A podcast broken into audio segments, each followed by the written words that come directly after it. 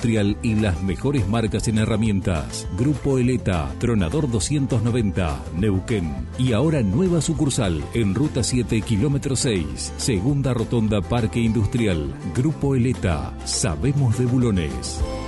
Subite al tercer puente con Jordi y Sole.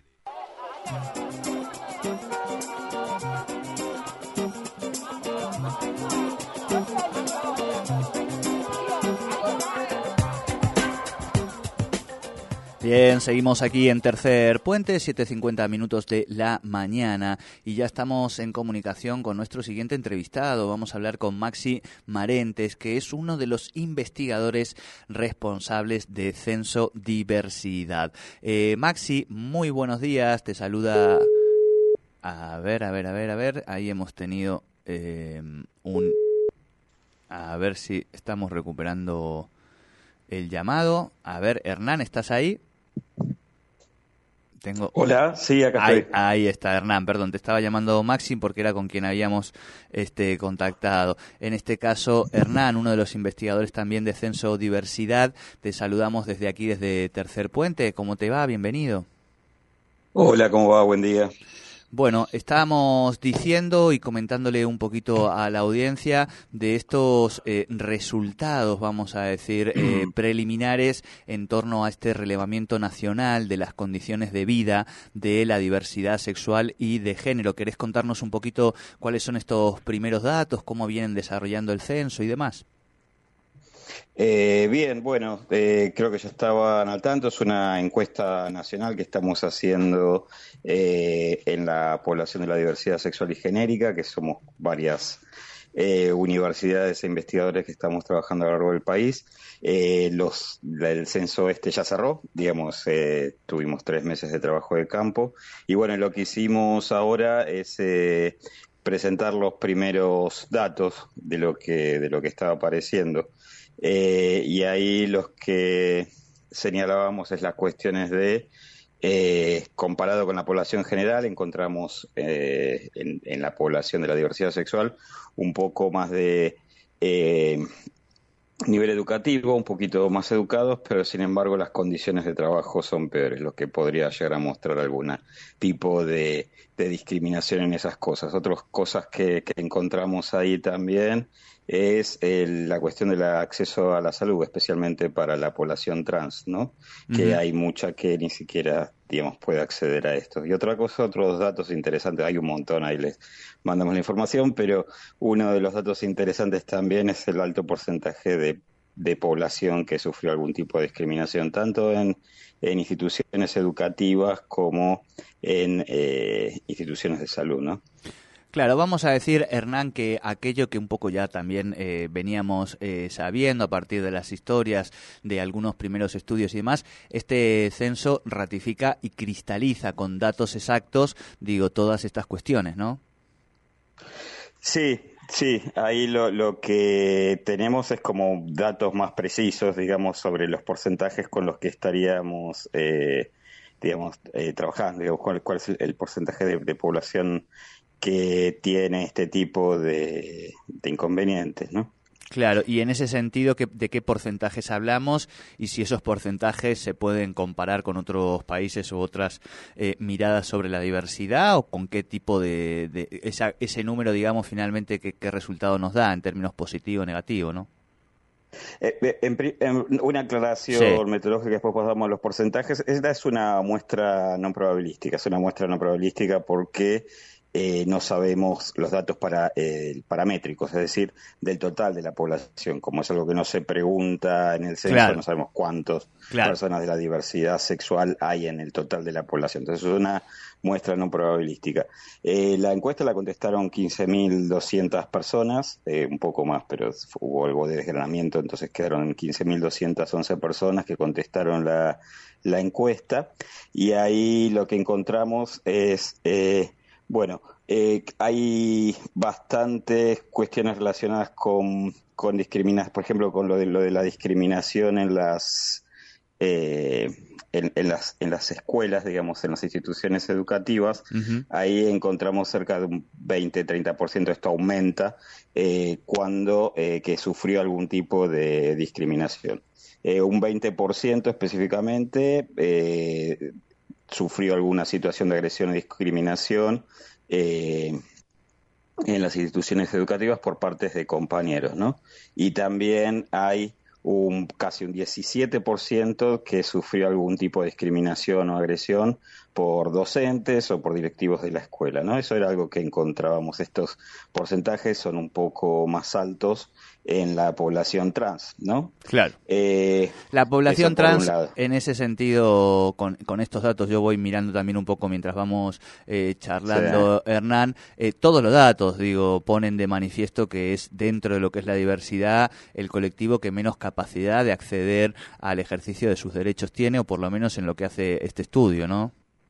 Sí, es una de las poblaciones más vulnerabilizadas ¿no? dentro del colectivo. Sin embargo, también encontramos algunas eh, discriminaciones específicas para los otros grupos, por ejemplo, para lesbianas, y también la población trans en general, ¿no? porque acá hablamos de trans, eh, mujeres trans y varones trans, que también eso es, una cosa que, hay que considerar. Que hay que diferenciar, claro. Sí, y hay como discriminaciones diferenciales. También los varones trans eh, sufren muchísima discriminación en diferentes lugares, también en el trabajo, ¿no? Eh, y otra de las cosas que, que, de, los, de los datos principales ¿no? que encontrábamos es que eh, esta cuestión de, las complicaciones para acceder a los sistemas de salud, ¿no? Claro. Especialmente para, para la población trans, pero también en, en, otras poblaciones. Lo que se encuentra también es bastante de, diversidad en el, total del territorio, ¿no? Porque fue una encuesta nacional, entonces hay información de todas las eh, de todo el país. Eh, todavía estamos trabajando en los datos, la, encuesta la terminamos eh, hace un poco, pues ya queríamos publicar los primeros datos, por esto de, de, la, de la, los días de las marchas del orgullo en diferentes partes del país, eh, pero digamos hay como sus especificidades regionales también.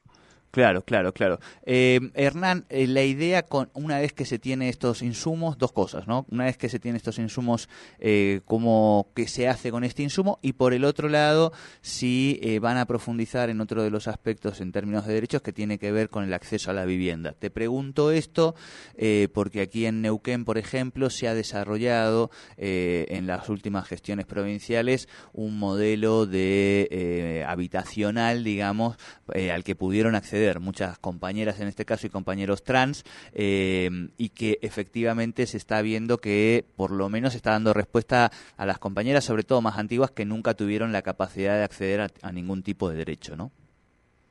Sí, eh, en el caso de Neuquén es bastante especial o de, vanguardia en eso, ¿no? Es como este tipo de política pública.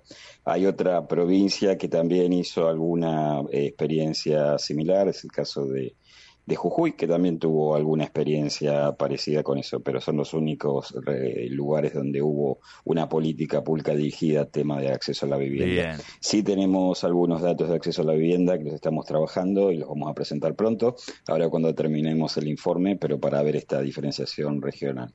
Sí es interesante esto, lo, bueno, justo en relación con tu primera pregunta. Es decir, estos datos sirven para, para política pública, es decir, bueno, ¿dónde, cuáles son nuestras principales cuestiones por las que tenemos que trabajar más, digamos, cuáles son las poblaciones más vulnerabilizadas, dónde, por qué, por qué parte pasa esta situación. Y la, la, la información no solamente para política pública, también para, sino que también para las organizaciones de la sociedad civil, es decir, las diferentes organizaciones de la sociedad civil, de las provincias, de los pueblos, de las diferentes regiones, eh, van a tener acceso a estos datos también con decir, para dar información, digamos, rigurosa y, números y en números concretos cuáles son las falencias que hay en política pública, ¿no? También como usar la, la, investigación también para, para dar información de por dónde, por dónde estaría bueno seguir trabajando, ¿no? Clarísimo, clarísimo. En ese sentido, Hernán, eh, por supuesto que estamos en un proceso eh, electoral que va a definir el próximo candidato a presidente y es muy claro que hay uno de los dos candidatos eh, que tiene una mirada negativa, peyorativa y entiendo que va acompañada de sectores que tienen una búsqueda de reducir eh, algunos de los derechos conquistados. Eh, ¿Cómo pensás que en el caso de que toque eh, que gobierne cuatro años Javier Milei, todo lo conseguido se puede proteger, ¿no? y toda esta dinámica donde uno parece que va avanzando, avanzando, avanzando, puede tener pasos hacia atrás, ¿no? Bueno, sí, creo que para toda la, comunidad gay y de la diversidad sexual genérica trans es un momento clave también, ¿no? Como para pensar eh, políticamente y esta cuestión de los derechos, eh, ver cómo, cómo, cómo esto, si, si seguimos, digamos, accediendo cada vez a más derechos o, bueno, o qué pasa con esto. Eh, esperemos que, que, que, la situación sea benigna y que, sigamos porque hay muchísimas cosas por hacer.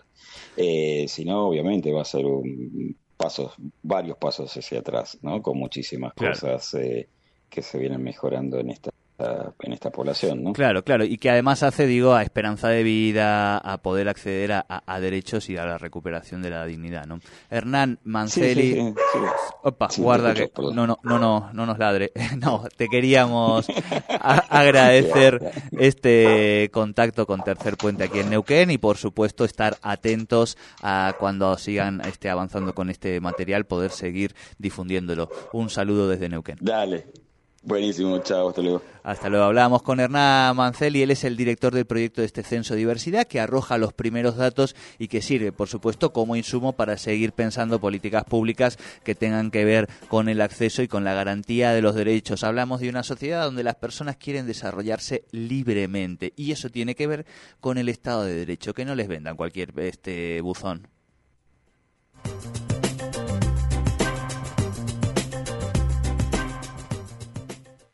Nosotros bancamos al héroe anónimo. Bancamos a la que reparte a los chicos.